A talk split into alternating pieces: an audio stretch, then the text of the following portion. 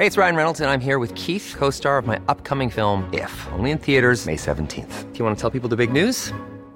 All right, I'll do it. Sign up now and you'll get unlimited for $15 a month in six months of Paramount Plus Essential Plan on us. Mintmobile.com slash switch. Upfront payment of $45 equivalent to $15 per month. Unlimited over 40 gigabytes per month. Face lower speeds. Videos at 480p. Active Mint customers by 531.24 get six months of Paramount Plus Essential Plan. Auto renews after six months. Offer ends May 31st, 2024. Separate Paramount Plus registration required. Terms and conditions apply if rated PG. Dixo presenta Factor Kaiser con Max Kaiser. Dixo is back. Una nueva manera de acercarse a la realidad y de buscar la verdad. Información trascendente. Factor de cambio. Factor Kaiser. Tema 1. Los dinosaurios del obradorato nos quieren a oscuras. Tema 2. La pasante Esquivel también plagió su tesis de doctorado. Tema 3. Todos al Zócalo y a las plazas de México el domingo 26. Estos son los temas que vamos a ver hoy en el episodio 21 de Factor Kaiser. Yo soy Max Kaiser y te invito a que me acompañes a ver los tres porque impactan directo en tu vida, impactan en la vida de todos, impactan en el presente e impactan en el futuro de México. Acompáñame a verlos.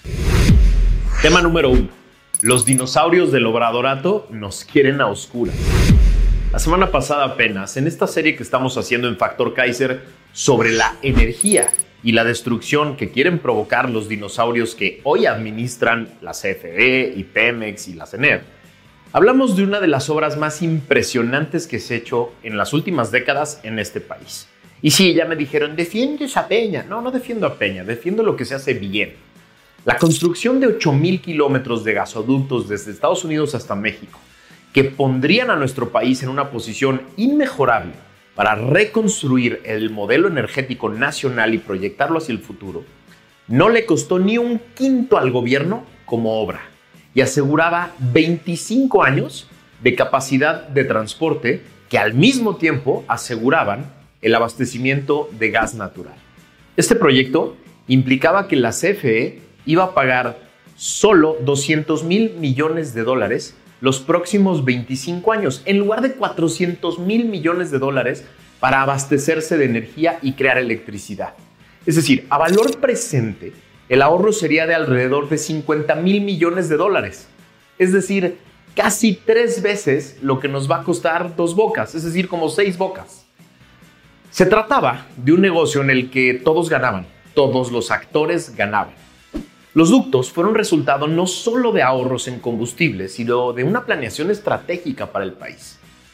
Fueron asignados bajo licitaciones públicas, abiertas, internacionales, competitivas, en las que participaban testigos sociales y en las que se tuvo la participación de decenas de interesados y múltiples ofertas muy interesantes. Los ductos fueron ganados por las empresas que presentaron el valor presente más bajo para los pagos de los ductos a lo largo del tiempo. La CFE tiene hoy la opción de ser dueño de los ductos asignados en territorio americano a un costo cero. Pero en México esto no fue permitido por la Comisión Reguladora de Energía, que en su momento eh, aducía temas de competencia.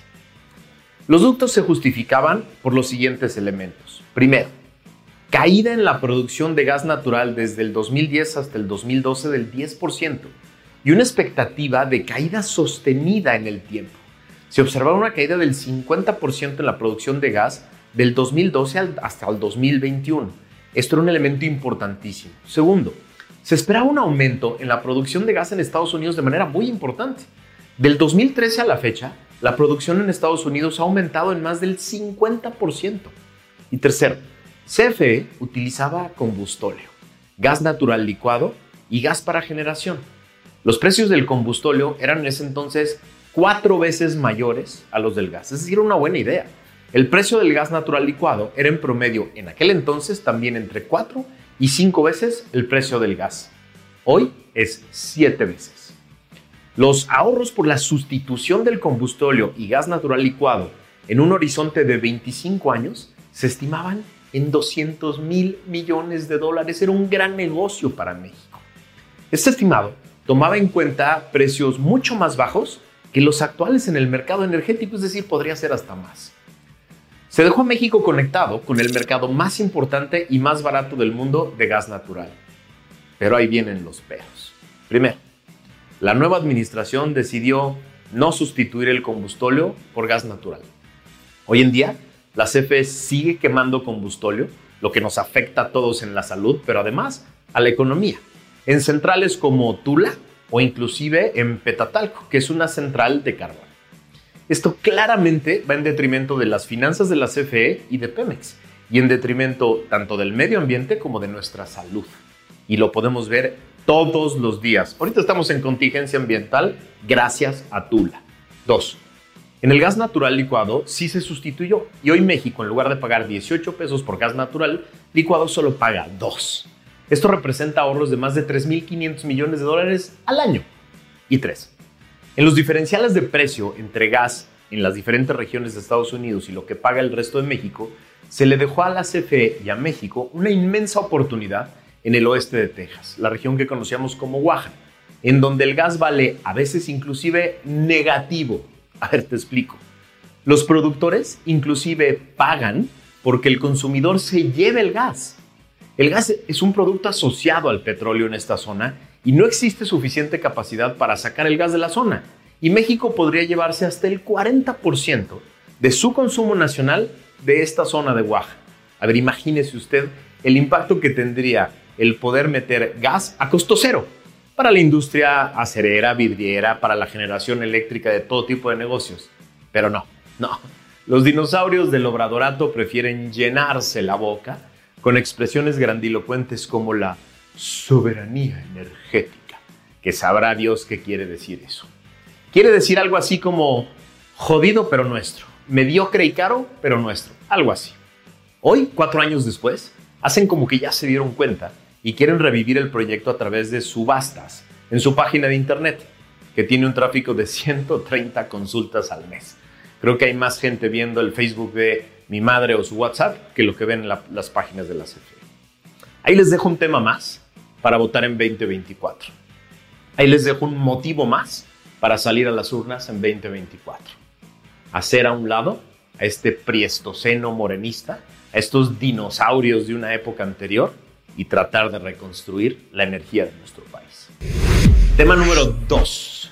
La pasante Esquivel, sí, también plagió su tesis de doctorado. Ya, no sabemos si reír o llorar los mexicanos. La, ministra impuesta por López es doblemente pirata. También plagió su tesis de doctorado. El diario español El País comprobó fehacientemente que 209 de las 456 páginas, es decir, casi la mitad, de la tesis de la pasante Esquivel, que se titula Los derechos fundamentales en el sistema jurídico mexicano, imagínense hablando de derechos humanos, se corresponden con trabajos publicados antes por otros 12 autores, entre los que hay un ex rector de la Universidad Nacional Autónoma de México, un ex ministro español de Cultura y un expresidente del Tribunal Supremo de España, un expresidente de la Corte Interamericana de Derechos Humanos, así como juristas mexicanos, italianos, españoles y alemanes. Imagínense que se atreva a decir que ellos le copiaron a ella. Dos de esos autores han confirmado el plagio a este periódico, al periódico El País de España. Dos académicos mexicanos que revisaron las pruebas a ciegas sin saber que se correspondían con un trabajo de la ministra, también han considerado que se trata de un plagio. Así lo reporta el diario español. Después de ser buscada insistentemente por ese diario, la pasante respondió apenas el viernes, apenas hoy, cuando sale la investigación, y lo hizo a través de su abogado, un señor de nombre Alejandro Román, que dice ser abogado. Él dice que la omisión, así lo pone, de citas autores originales en un trabajo de titulación es una deficiencia o descuido. Háganme el favor. Pero no plagio, dice él. Más cuando se trata de autores reconocidos que son referidos comúnmente por estudiantes y profesores de derecho. Eso dice el abogado de la pasante que además afirma, en dado caso, es culpa de la universidad por aceptarle así la tesis. Imagínense la despachatez. El flamante abogado dice que no hacer referencia expresa de que se trata de las ideas de otras personas es un mero descuido. No importa que al no hacer referencia le hagas pensar a cualquier lector de que se trata de tus propias ideas derivadas de tus propias investigaciones y conclusiones. Ese es justo el concepto de plagio burro, hacerle creer a quien lea de que se trata de tu investigación, tus ideas y tus conclusiones, aunque después pretendas alegar que se trata de un simple descuido. A ver, imagínense que en este programa yo les dijera algo así. Observa constantemente a aquellos de los que buscas aprobación y ve los principios rectores que poseen, porque así dejarás de culpar a aquellos que te ofenden involuntariamente y dejarás de buscar su aprobación cuando veas la fuente de sus opiniones y de sus apetitos. Qué culto e inteligente sueno, ¿no? Y a lo mejor, como me escuchas así, en mi programa, pensarías que las ideas son mías. ¿No es así? Hasta que alguien verdaderamente culto e inteligente me dijera, eres un farsante. Esa es una frase de Marco Aurelio, de su libro Meditaciones, libro 7, párrafo 62. Y que mi respuesta fuera, bueno, bueno, solo se me olvidó decir que era una frase de Marco Aurelio. Es un pequeño error. No, porque les hice creer a todos ustedes que era mi inteligencia y no la de Marco Aurelio. Es decir, estamos frente a un grotesco caso de absurdos sin precedentes. Esto no tiene precedentes en la historia de México. De una persona que además ocupa el más alto cargo que un abogado puede ocupar en México, que define los derechos fundamentales de los mexicanos y los límites y funciones del Estado. Y mintió burdamente, no una, sino dos veces, en los dos títulos que más presume, uno de los cuales además le daba la posibilidad de cumplir con el perfil constitucional para ser ministro. No, no podemos seguir tolerando esto. No podemos permitir que una mentirosa impuesta y defendida por el obradorato forme parte de las discusiones y de la votación de la inconstitucionalidad del paquete de reformas llamado el Plan B. No puede ser, debe separarse inmediatamente de su cargo y someterse al escarnio público que merece, en lugar de estar discutiendo el presente y el futuro de nuestro sistema electoral, de los derechos humanos en México y de las funciones y facultades del Estado mexicano. No, es abiertamente parte del obradorato, ellos la defienden, ellos la impusieron, ella se defiende junto con ellos y se arropa con ellos y por lo tanto, por su falta de imparcialidad e honorabilidad, no puede ser parte de estas discusiones. Tenemos que exigirlo de todas las maneras posibles. Tiene que renunciar ya. Tema número 3. Todos al zócalo y a retomar las distintas plazas del país. Es la hora de los ciudadanos.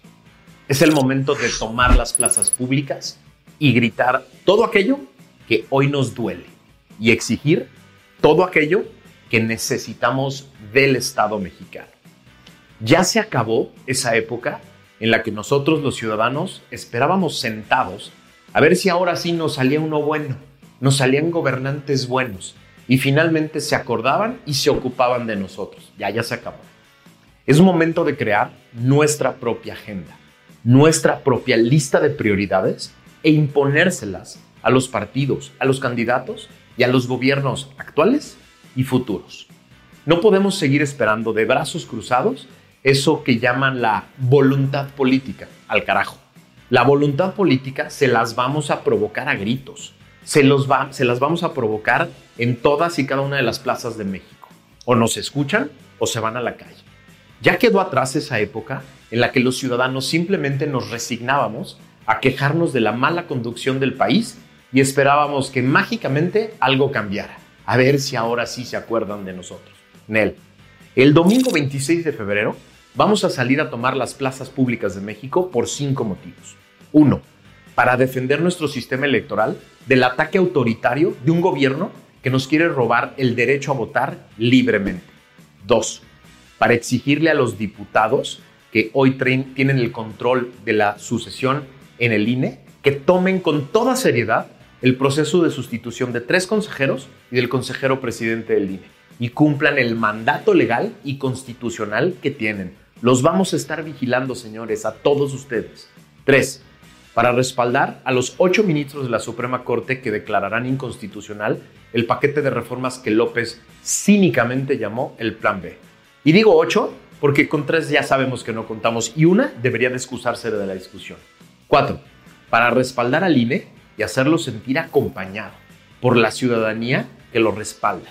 Y cinco, para despertar, para llenarnos de energía, para llenarnos de motivos, para retomar el control y la dirección correcta de nuestro país.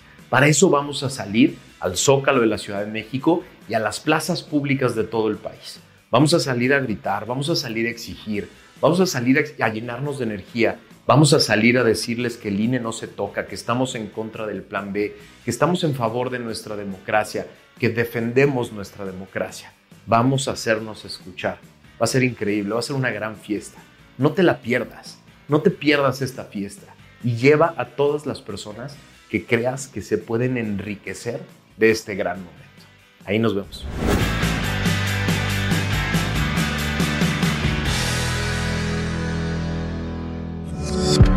Dixo is back.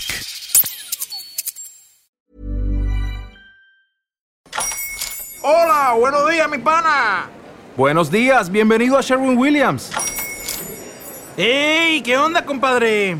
¿Qué onda? Ya tengo lista la pintura que ordenaste en el ProPlus app. Con más de 6.000 representantes en nuestras tiendas listos para atenderte en tu idioma y beneficios para contratistas que encontrarás en aliadopro.com. En Sherwin Williams somos el aliado del PRO.